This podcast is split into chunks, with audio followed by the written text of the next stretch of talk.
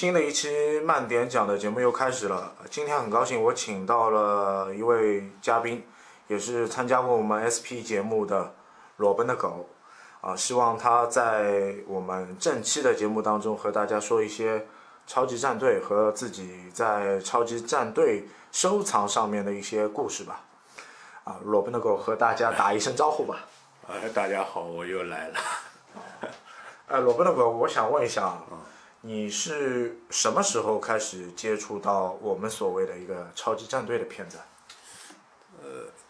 和我同龄的估计差不多都在小学三年级左右吧。你你小学三年级，应该比比我比我还小。哎呦，暴露年龄了。啊、不说年龄吧，我们说一个时间段吧。因为上海在播超级战队片子的时候，应该是就是美版的第一季啊。对。就是我们所谓的美版第一季，也就是一九九六年的九八年。九六年，九六年是放完《艾迪奥特曼》之后，就是接档这个片子的，是九六年的大概暑假八月份左右开始播的《恐龙战队》，也就是我们美版的第一季，是有这样一个过程的。然后当中中间我们之前的日版的所有战队片子，我们是没有认知的，对对。这个东西蛮真空的。哦，但是有可能大家在那种奇怪什么贴纸啊，你们还有那些洋画，有可能看到过什么就是奇怪的贴纸啊、香烟牌子啊，可能看到过一些，就是什么和变形金刚在一起的。就看到过就很多类似的一些卡牌的画，呃，当中也有秘密战队五连者啊，啊，包括一些电子战队的一些介绍。但在日本，其实战队系列是到七十年代的中期才有的，也就是一九七五年。但七十年代主流风行的一个特色作品啊，但东映的其实就只有假面骑士。对对对。呃，假面骑士也是就是石森章太郎在他自己构想的一个作品当中的一个延续吧。他也是被誉为是日本的斯坦李。每一代假面骑士在变形的过程当中都会有一句口号，类似于我们变形金刚当中的啊变形，它就是変身。变性。这过程当中也是挺有意思啊。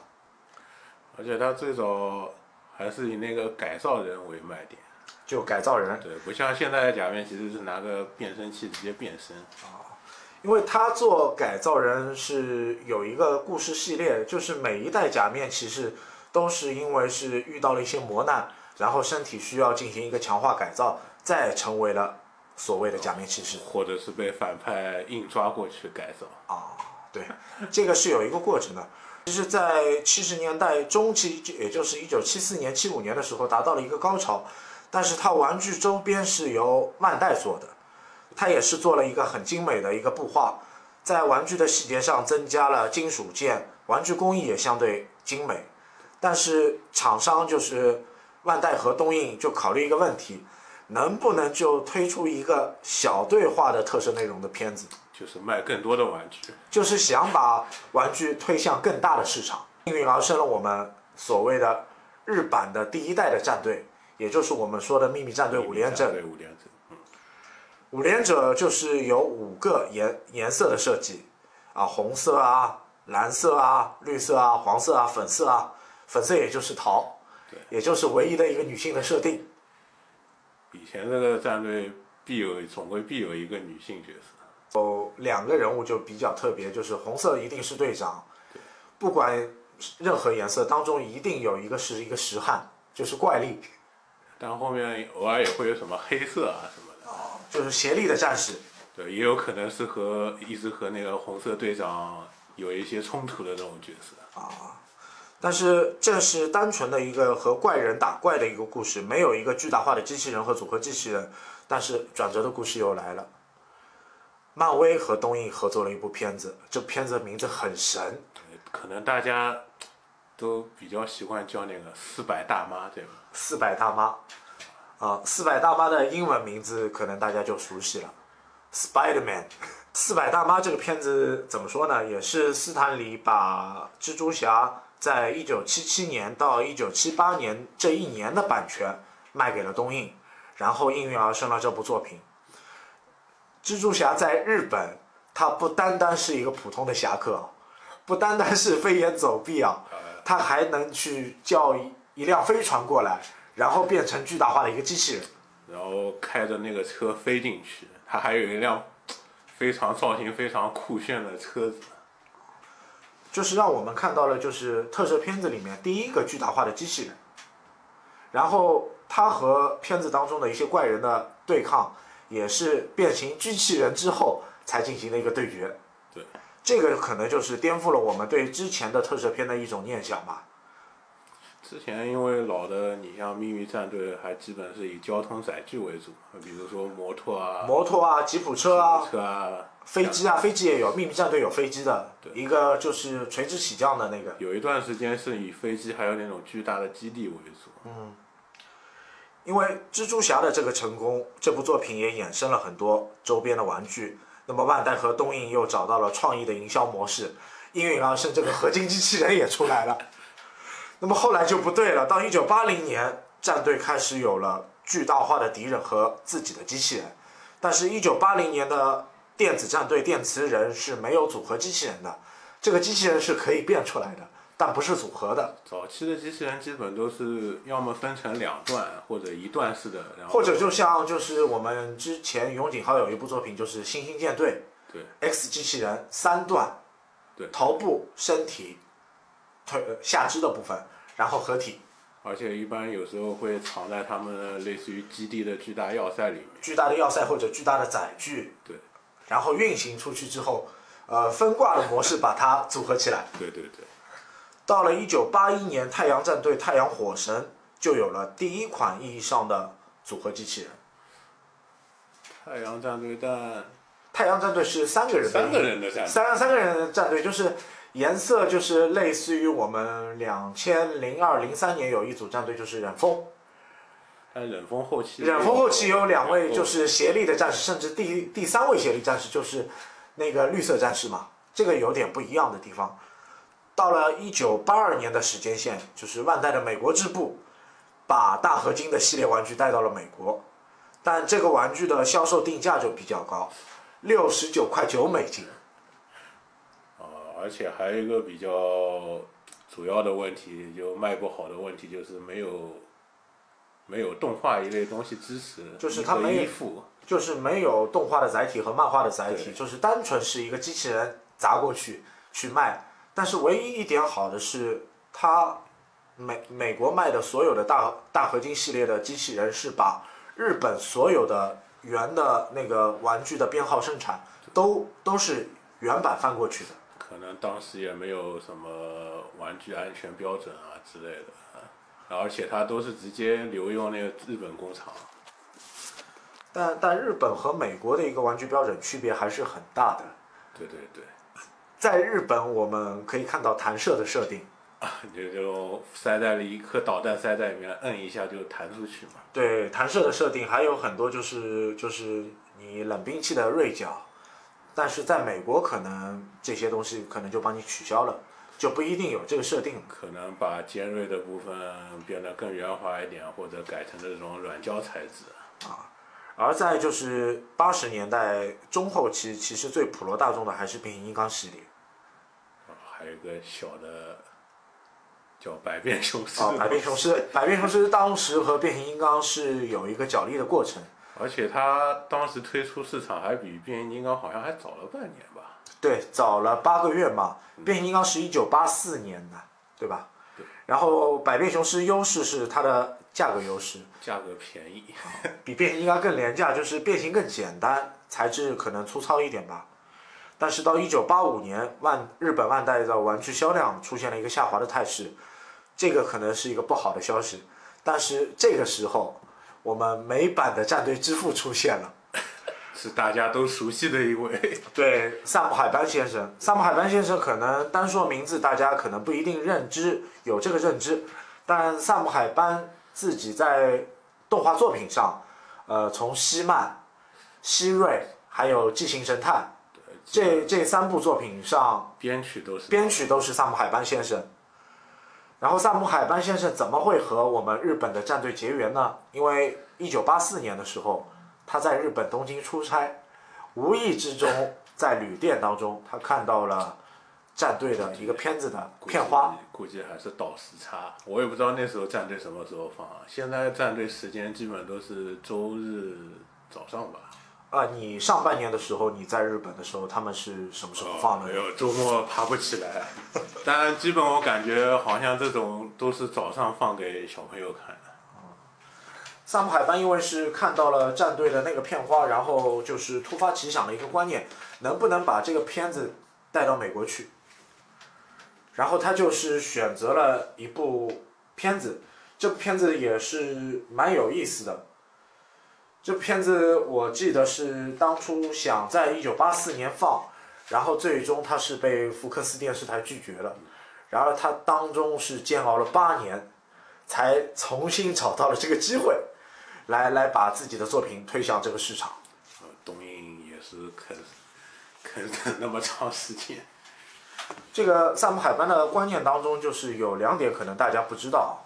在美版的战队当中，其实只拍了一部分，但是动作的戏码还是沿用日版的剧情的。啊，对，比如说那个巨大机器人和怪兽战斗对这一部分，基本都是直接剪辑从日本 剪辑出来的。对，所所以你长大之后，可能十几岁之后仔细看，有很多剧情其实是衔接不了的，只有简单的一些剧情，像我们看的美版的第一代，大部分剧情只有几个地方，一个是学校，然后就是一个就是他们吃东西的一个地方，食堂，还有就是他们的那个基地传送的基地，大致的就三块地方。呃，敌方就是历代女王的那个月球基地，对，就大致这几块地方。然后其他的画面就是转接的过程当中，一瞬间你感觉画面的颜色的差异性就比较大。对，一个就感觉画面比较比较旧的那种感觉。对，就是色差的反应还是比较大的。但是到一九九三年八月二十八号，也就是我们正式美版试播的第一第一季，就是我们所知的《恐龙战队》。其实《恐龙战队》在日版已经是一九九二年就播过了，但是一九九三年萨姆海班把它称为《超凡战队》第一季，也就是我们熟悉的一个名字 Power Ranger。对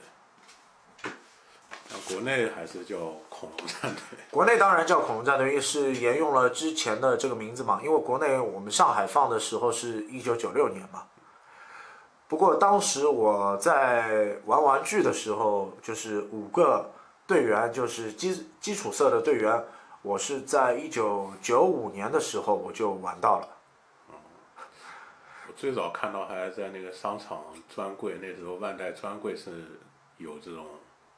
对就摁一下头对，就是换头的，就是换头的那款。对，摁一下那个对头盔会变成真人的头的那款。换一下能换头的这款系列是一九九三年明文的，然后它是正式的美版的，因为你去对接它换头的那个造型，人物都是美版第一季的人物，其实它的人物造型和日版是没有什么大关系的。对。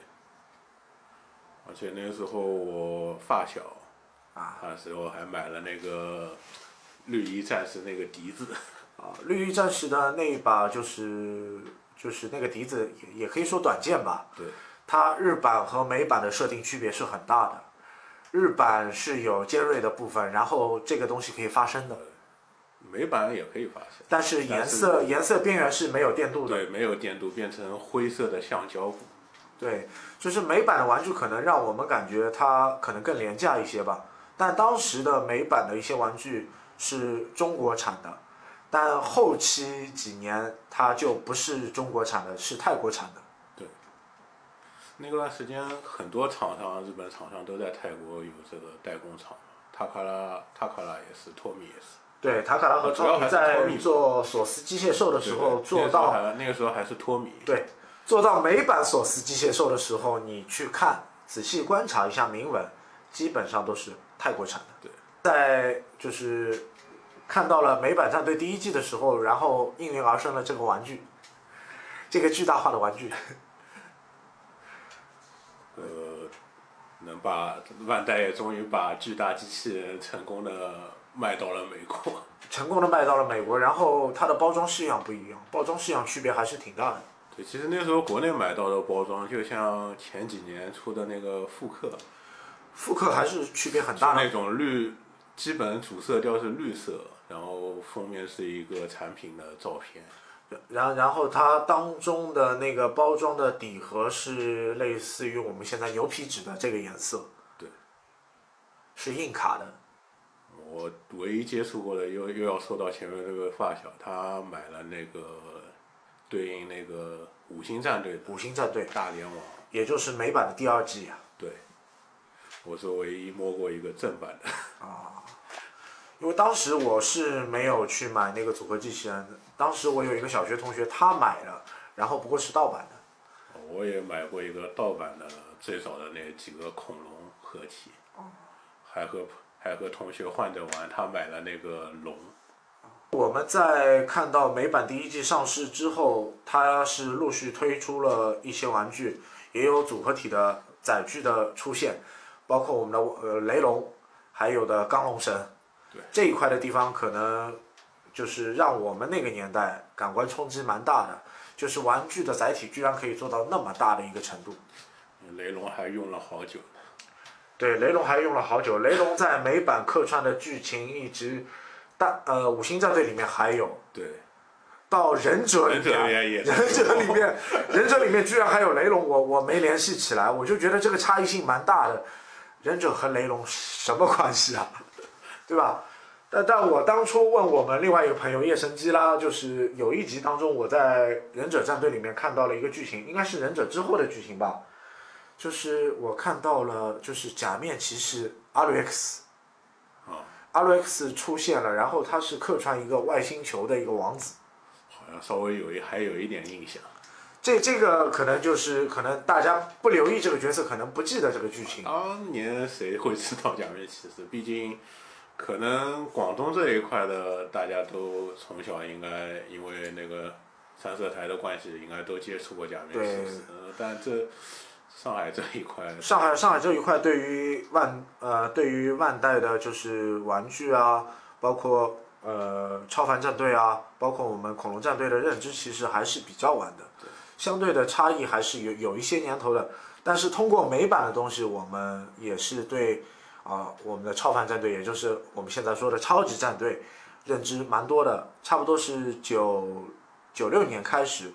到九九年放到极走结束嘛。对，极走结束，基本上是在就是上海告一段落了，这片子基本上就没了。极走前一代是西奥嘛，就是超力、金字塔力量。就开始换演员的那一代嗯。其实其实我说就是嗯美版的第一季演员还是用了比较久的，呃，男主一直在反串，就是汤米的角色，汤米一直在就是反串一个主角，包括杰森也也是，呃其实到做过一代，后来又回来了，又又又不做了。到西奥的时候，他还回来做过那对黑衣战士。黑衣战士就是金字塔力量，对，到急走的时候，比利还在，然后多了一个比利前几集还在，后来就是他交替了自己的任务，就是把自己的能量给下一位战士。然后还来了一个小屁孩啊。对，呃那那那个小孩有印象。美版比较诟病的一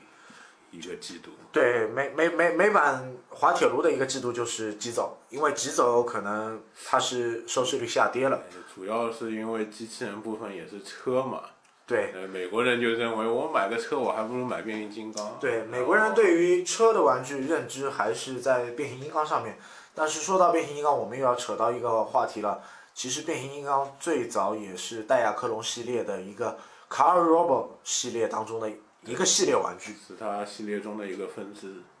并不是美国人自己出的一个什么系列玩具啊。就是我这块我们聊了也蛮长时间了，但是明明也可以给我们分享一下他自己在于就是战队玩具的一个收藏方面的一个感官吧。你是怎么想到去收收集就是战队系列的 DX 系列的机器人呢？我其实个人是比较喜欢西奥战队，就是金字塔力量、对对对超力，对，因为那段时间小时候经常哎，大家都喜欢玩这个都知道嘛，喜欢逛逛玩具店啊什么。我经常能看到那个吊卡的那个，就几个，就各种图案合体的那个五角星、超超力超力其实有两台机器人，对，两台机器人再加上一个金字塔的大的还有一个拳击手，拳击手，拳击手就是那个圆的那个，算算上应该有四台，对吧？对。然后它基础的一个就是呃动物形态的组合，其实最有意思的地方还是它就是可以反复的换头型头盔啊，我叫它头型。那个时候大家看片子也知道，当中还会插播广告嘛。插播广告，那那个那个放西奥的时候，应该我没记错的话是教育电视台吧？对，那个广告印象特别深刻，就是它做成那种特色风格，然后他就为了突出产品特点，就是你前面说那个头型啊，它有一圈就在上面在转，然后一个个套上去。啊，我就对这个印象特别深刻。呃西奥我看你收了大概反复收了好几套吧？哦，这个要要说到他那个万代一个传统了，前期包装和后期包装。啊，这个前期包装和后期包装，你给大家分享一下，可能大部分听众不知道这个事情。其实内容盒子内容都一样，但只不过就是封面照片印刷可能不同，然后有时候它可能为因为是赶上这种什么圣诞节啊一类的节日，它会搞一个不同包装的礼盒。因为之前老的战队玩具就有过，比如说生化，嗯，生化那个就是它可能最早出的 DX 就比较普通的一个扁的盒子，但它对到圣诞出会会出一个加厚的礼盒。哦，加厚的礼盒。对。然后甚至你在日本买一些玩具，都会看到一个 TRU 的一个贴牌。对 TRU 会出一个什么 TRU 限定的礼盒。对，但还有一个东西我刚刚就是没有说到，其实美版第一季，呃，Power Ranger 的时候，它的玩具销量在美国是脱销的。哦，基本卖爆。一九九三年的十二月份，就是圣诞节的时候，它所有的商场都是买不到这个玩具的。而且它最早好像机器人还不是先买，它是先买人和就前面那个摁一下会变形的那个，就是换头的那个换头系列还有武器。啊换头系列还有就是它实体化的一个恐龙的那个枪，对，枪可以变成那个短的匕首。对，麦克佐德是要等到圣诞节的时候。麦克佐德是等到圣诞节，然后他有麦克佐德，然后是呃钢龙神，再有我们的雷龙，这三款机器人，就是美版的热情就可以达到这样一个高度。然后当中还有一个最大的细节，就是玩具公司和电视台可以产生一个分账的关系，这个在我们之前是从来没有过的。这也要说到前面那个萨姆海班先生萨姆海班先生被福克斯电视台拒绝的事情啊。最后他和记得是和一个另外一个制作人吧，对福克斯的制作人，福福克斯福克斯的制作人就是玛格丽特小姐嘛，对对然后他们两个人一拍即合，把这个业务推广到全美，但他们想推给电视台，电视台觉得这节目不赚钱，不不赚钱，没吸引力，他们也只能出此下策，就是为了保证他们觉得玩具销量一定可以达到他们预期。但是这个时候我觉得万代和东映其实是蛮有战略眼光的两家企业，特别是万代，特别是万代，万代因为在美国的时候，其实它的玩具销量并不好，在恐龙战队之前，它的销量真的是没法和就是美国本土的三家玩具公司，一个是美泰，一个是肯纳，一个是孩之宝，三家去媲美。但是九三年的事情一发生之后，万代美国支部已经可以与这个三家去匹敌了，已经达到了一个军事的态度啊。可以和大家同台竞技。啊，但是肯纳之后结局不是很好，肯纳之后是被孩之 宝收孩之宝收收购了。肯纳在一九九六年的时候，是因为是帮超能勇士做就是变形金刚的那个玩具嘛，可能大家不知道，超能勇士这款玩具其实不是孩之宝做的，是肯纳做的。当然，肯纳早期有一个最出名的系列就是星球大战星，球大战但星球大战在日本是由塔卡拉做的，这一块是有区别的。不过他们做野兽那，就猛兽侠的时候，那个塔卡拉也帮了一把。啊塔卡拉和孩之宝和肯纳其实三家都是有不同的关系在的，对吧？啊，技这个技术指导，他们美国人还比较认可的。对。在玩具的就是美版的演化当中啊，美版就是彻底就是沿用了九二年的恐龙战队的原版的模具，创造出了它脱销的那款产品。甚至钢模上面的铭文都没抹掉。这这个其实也没有什么，也是经过万代的授权，何况是万代美国支部嘛，对吧？是把自己的产品作为一个推进跟开辟了一个美国市场。但是到一九九六年的时候，呃，福克斯电视台就是颁发了一个大奖，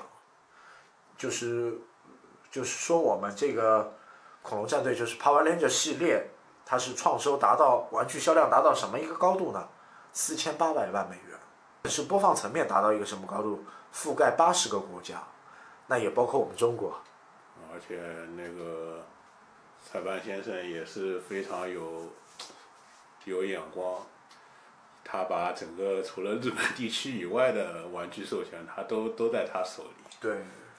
萨班先生也是在就是我们 Power Ranger 系列掘到了第一桶金嘛，毕竟他也是 Power Ranger 的致富嘛。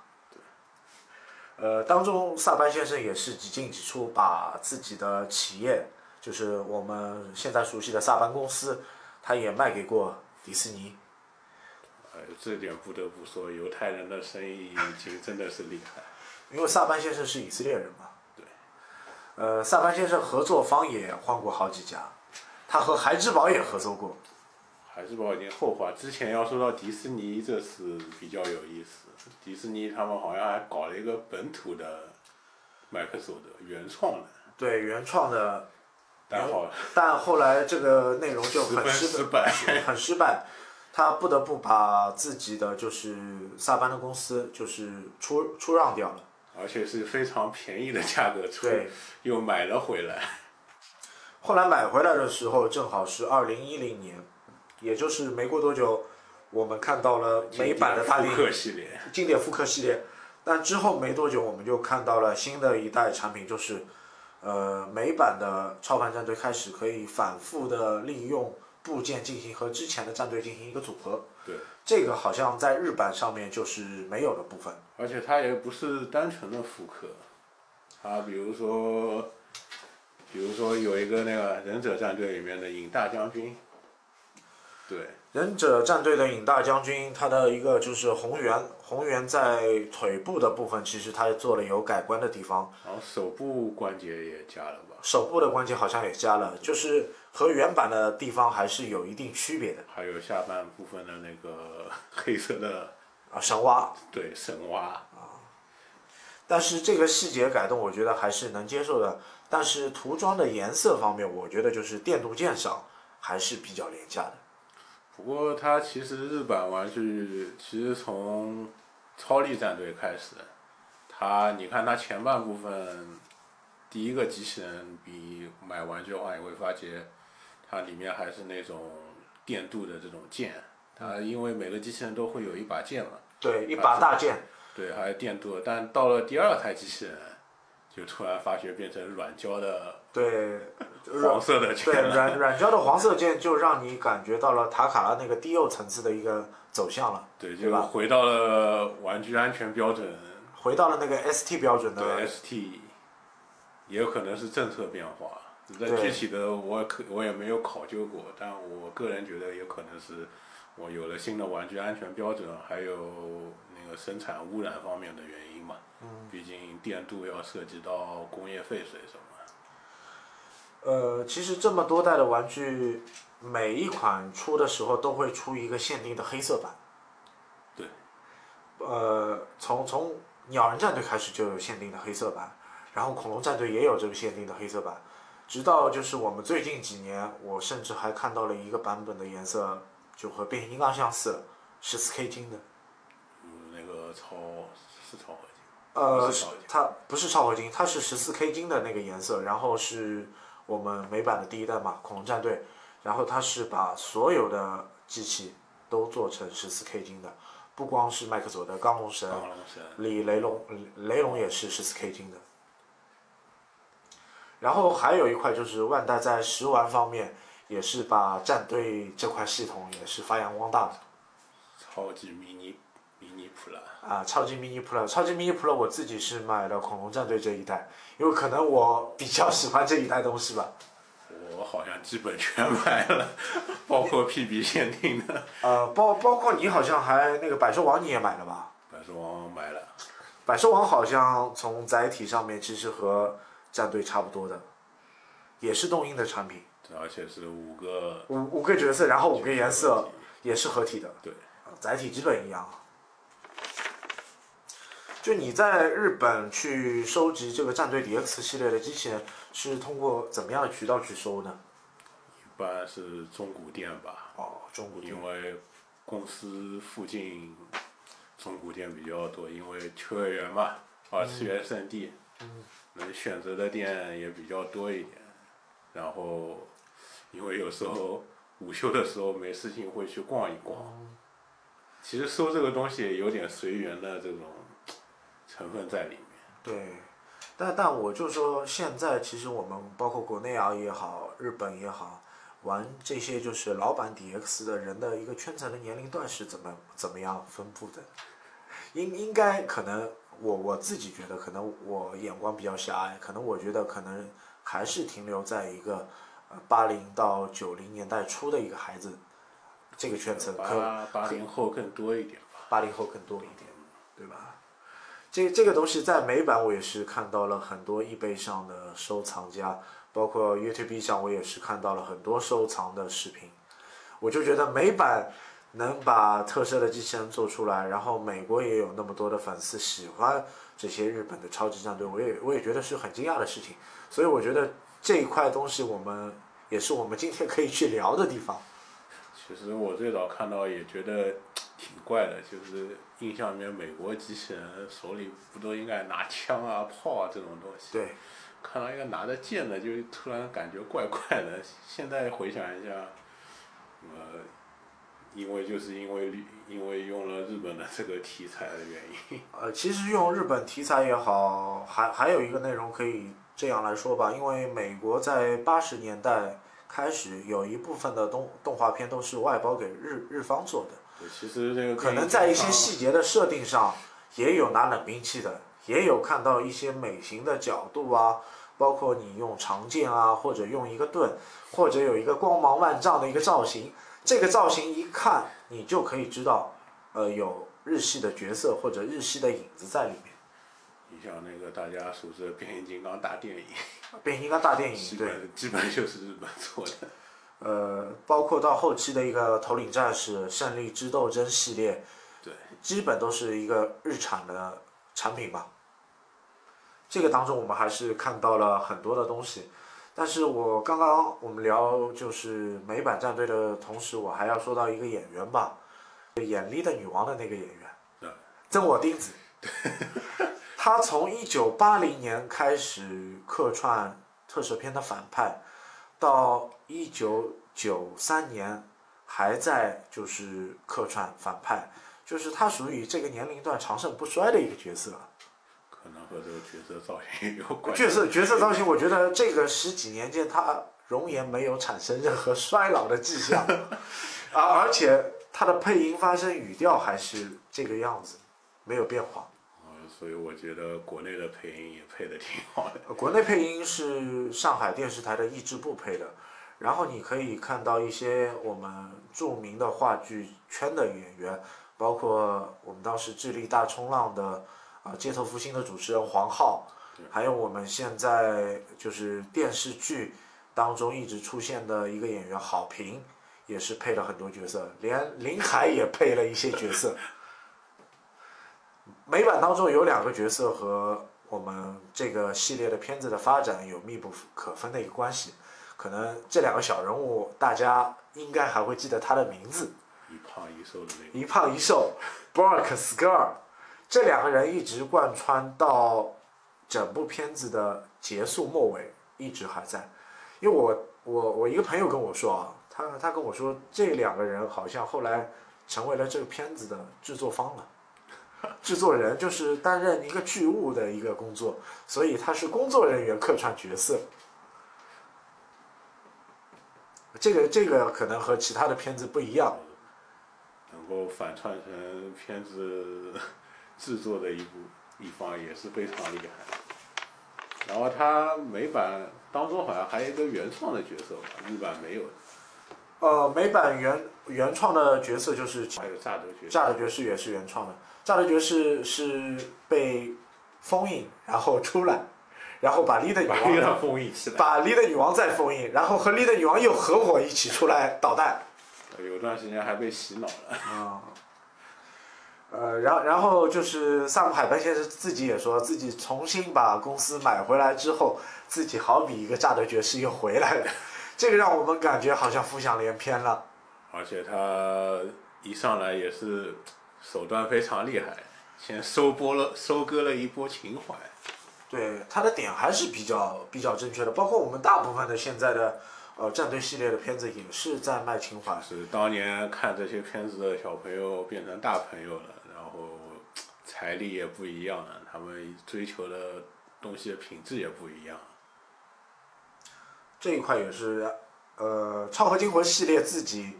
呃，也出了 GX 的七十二，对，也是第一款超合金的，就是大兽神嘛，第一款战队。这个也是蛮跟风的，不知道后续会不会出其他的 GX 系列的战队机器人。但之前前两年也复刻过，有两个战队也复刻过，比如说大家熟悉那个五星战队，五星战队，对，大连王他复刻过，然后还有包括那个那个白虎，白虎，他还很贴心的，也不是贴心吧，他就是那个时候刚开预定的时候还说达到多少个多少份的时候还会送一个，送一个就是它里面那个，他们叫什么气垫什么那个，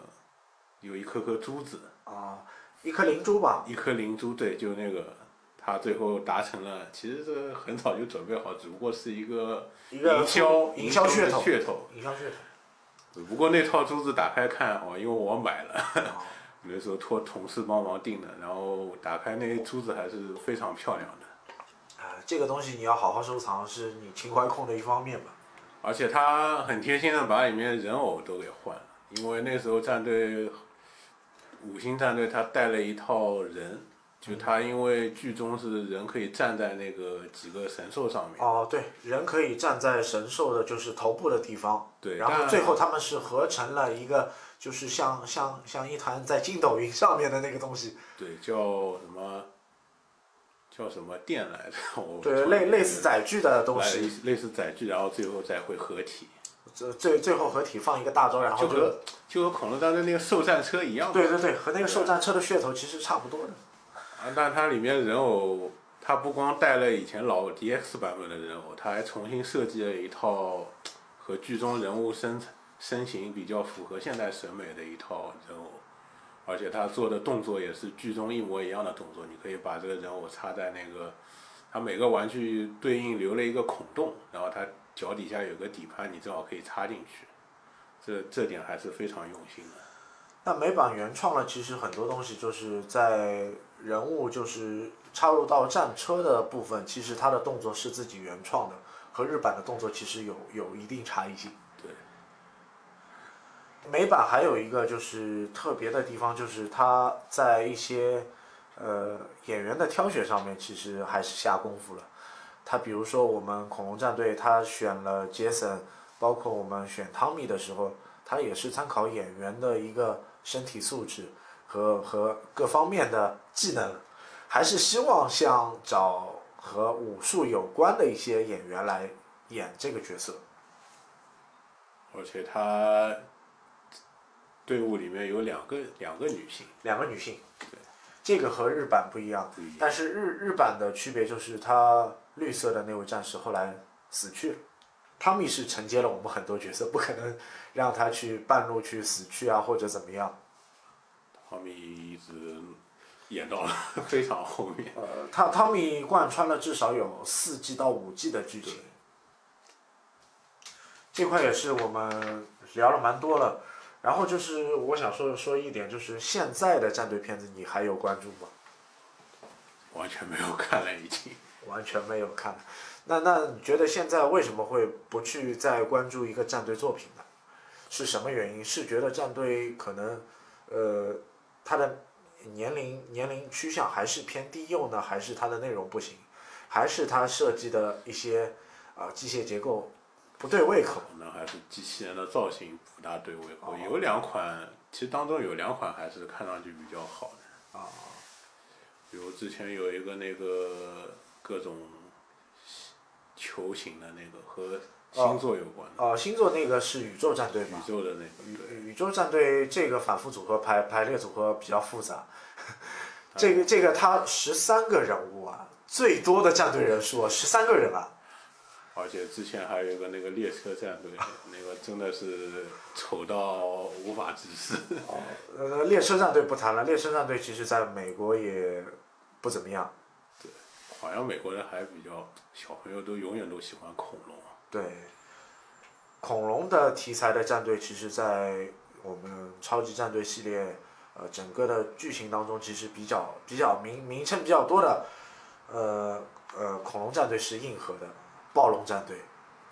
百兽战队，啊，还还还有什么什么龙骑士，对对吧？但可能还是我个人的主观原因。可可能我们两个人主观可能还是偏向的比较一些老派的战队吧，老派的战队可能对于我们的内容倾向比较大。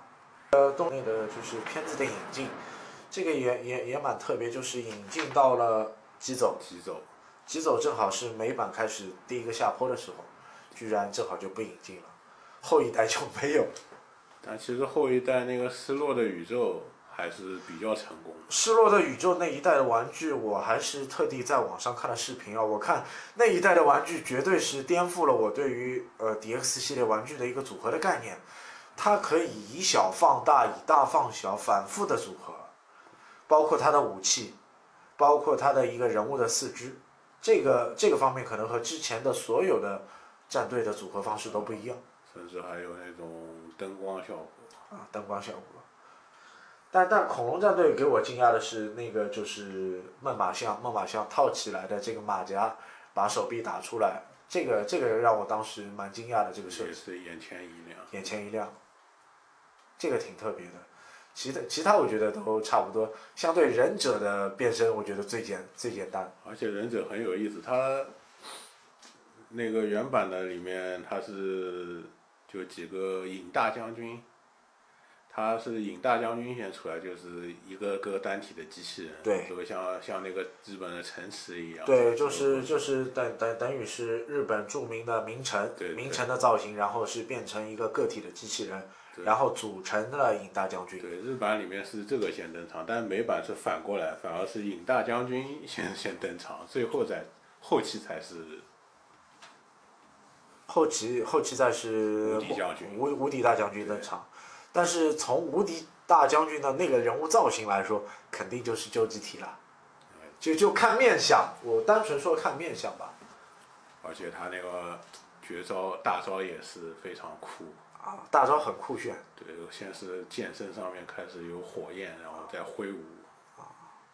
呃，尹大将军自己还有一个就是搭载，就是背后的那个鸟。那个鸟其实和那个无敌将军也可以合体，呃就是两个手臂分开，对，连连连连动。变成一个连射的激光炮。呃，这这个鸟本身也是带一个声光效果的，是需要电池的嘛。对的，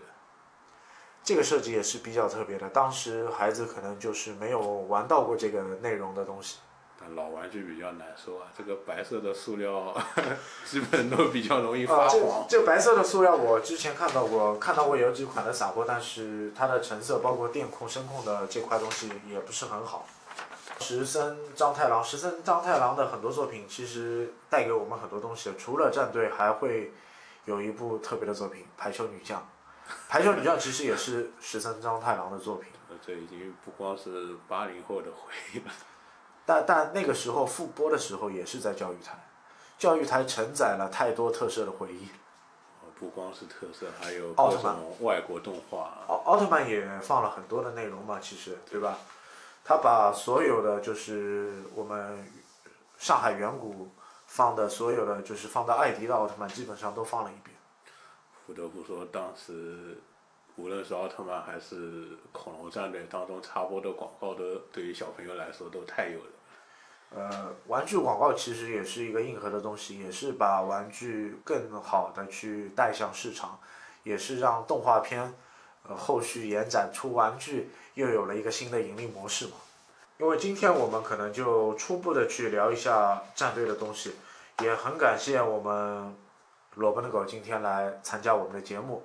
也希望后续的内容当中我们可以去聊到一个更深层次的东西。也可以去分享一下你其他方面的一个收藏。好，呃，感谢各位听众的收听，谢谢大家，谢谢大家，再见。再见。Go, go!